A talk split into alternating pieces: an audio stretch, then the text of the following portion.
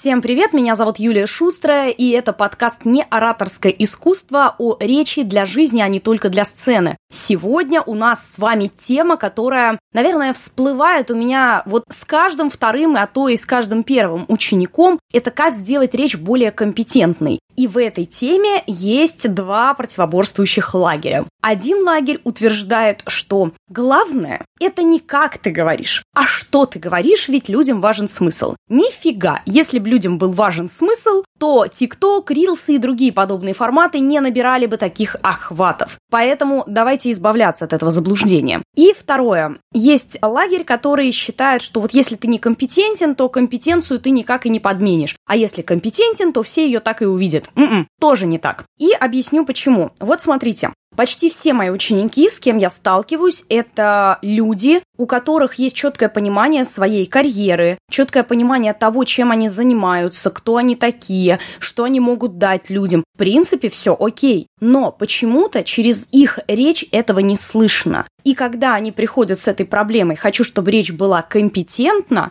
у них есть тоже уход в одну из крайностей. Первая крайность это из разряда вот как работаю, так работаю, да, это все и так должны знать, что я хороший специалист. Хорошо, люди, которые вас давно и глубоко знают, в курсе. Как быть с теми, которые с вами только познакомились? Как им дать понять с первых фраз, что вы специалист? И второй момент – это когда люди начинают сыпать терминами, различными сложными словами, думая, что это делает их компетентными. Тоже нет. Итак, из чего складывается компетентность в речи на мой э, сугубо личный вкус? Первое это то, насколько уверенно вы вообще звучите. Здесь можно долго э, рассуждать, но в целом, если по архетипам, то нужно добавлять правителя и эксперта. Если мы говорим чисто такими понятными категориями, да, то добавлять в речь стоит жесткости, четких окончаний, то есть когда вы не вот так протягиваете фразу, не вот так рассказываете о том, что должны сделать, а что должны сделать, вот так протягиваете фразу.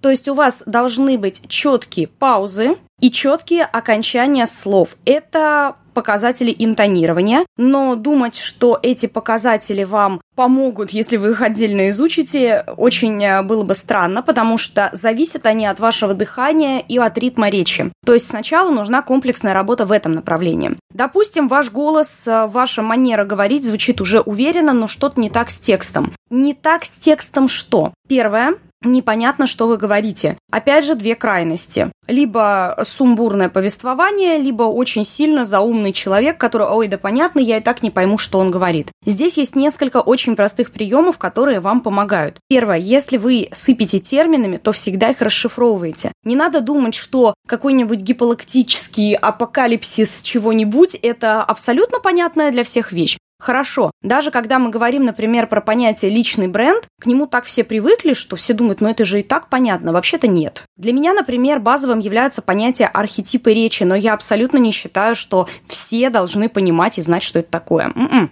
Дело здесь в другом. Архетипы речи – это ну, несколько вариантов личного бренда, несколько вариантов подачи себя. Вы должны всегда понимать, как сложные термины в вашей речи можно объяснить простыми словами. То же самое мы берем, например, ваши формулировки. Не только отдельные слова могут быть непонятны. Может быть вообще непонятно то, как вы доносите мысль до человека. Здесь мы идем в сторону логики речи. Часто вы выдвигаете тезис, потом увлекаетесь какими-то деталями и настолько в них закапываетесь, что получается сумбур. Для того, чтобы человек четко понял, о чем вы говорите, у вас всегда должно присутствовать резюмирование. Это такой прием, который позволяет человеку снова структурировать все, что вы сказали. Например, сейчас мы с вами уже обсудили вопросы речевого воздействия, то есть как конкретно звучание вашего голоса и интонации влияют на собеседника. И обсудили, как не сделать выражение при помощи терминов слишком заумным. Я вам выделила два пункта, то есть резюмировала. И сейчас мы с вами обсуждаем третий пункт. Как при помощи логики дать человеку понять, что вы компетентны в вопросе. Так вот, если вы можете на вот такие пункты, на резюмирующие конструкции разложить все, что сказали, вас, скорее всего, сочтут компетентным. Ну почему? Потому что создается впечатление, что у вас в голове порядок, а раз у вас в голове порядок, значит, вы там все для себя уже решили, расставили, и это круто. Идем дальше.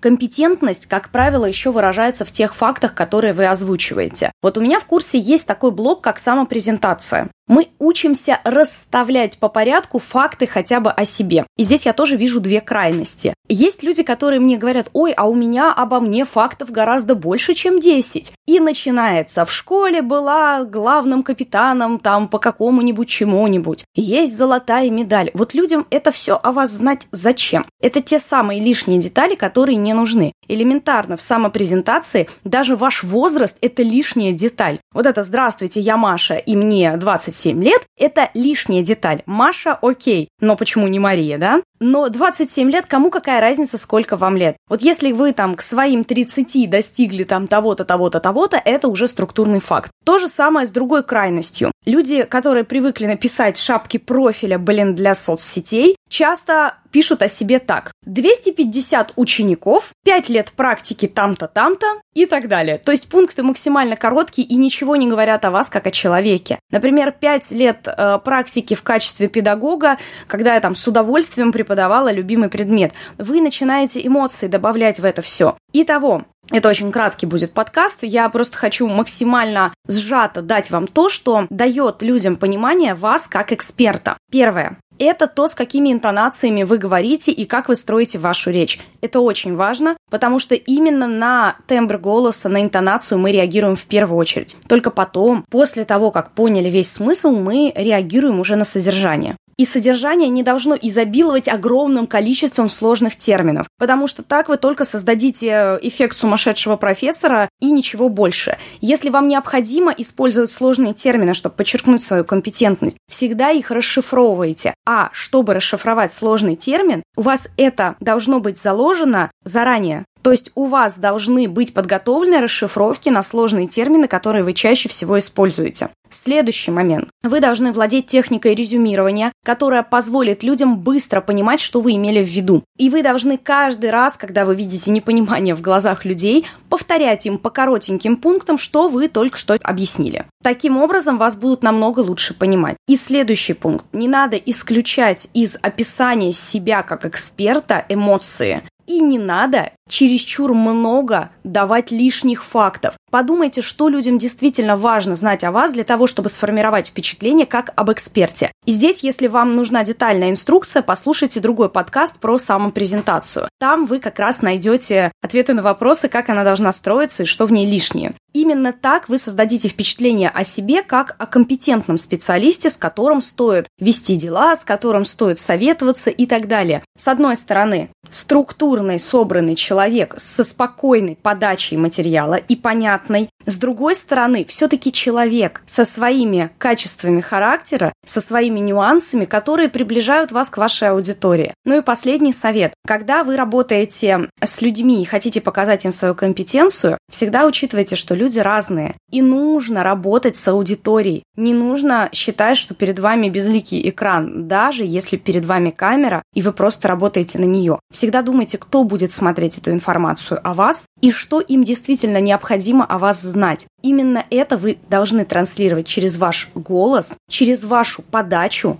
то есть интонации и прочие нюансы, и через содержание вашей речи. Надеюсь, этот краткий подкаст был для вас полезен. Напоминаю, что если вам нужно очень глубоко разобраться в этих темах, то начать вы можете с моих бесплатных материалов, таких как гайд «С чего начать улучшать речь», либо инструкция «5 шагов к уверенной речи». Кстати, тем, кто хочет повысить компетентность, инструкция подойдет даже лучше. Пишите в моей соцсети «Хочу сборник» и получите его абсолютно бесплатно. Написать это можно во ВКонтакте, в Инстаграм или в Телеграм-бот. Там меня найти очень легко, точно так же вводите Юлия Шустрая, и у вас выйдут мои профили. Итак, я прощаюсь с вами. Надеюсь, что вы и дальше будете впитывать полезную информацию. А это был подкаст «Не ораторское искусство», и здесь вы услышите еще много полезного для себя. Не пропустите следующие выпуски и не забудьте оценить этот подкаст на той площадке, где вы его услышали. Всем пока!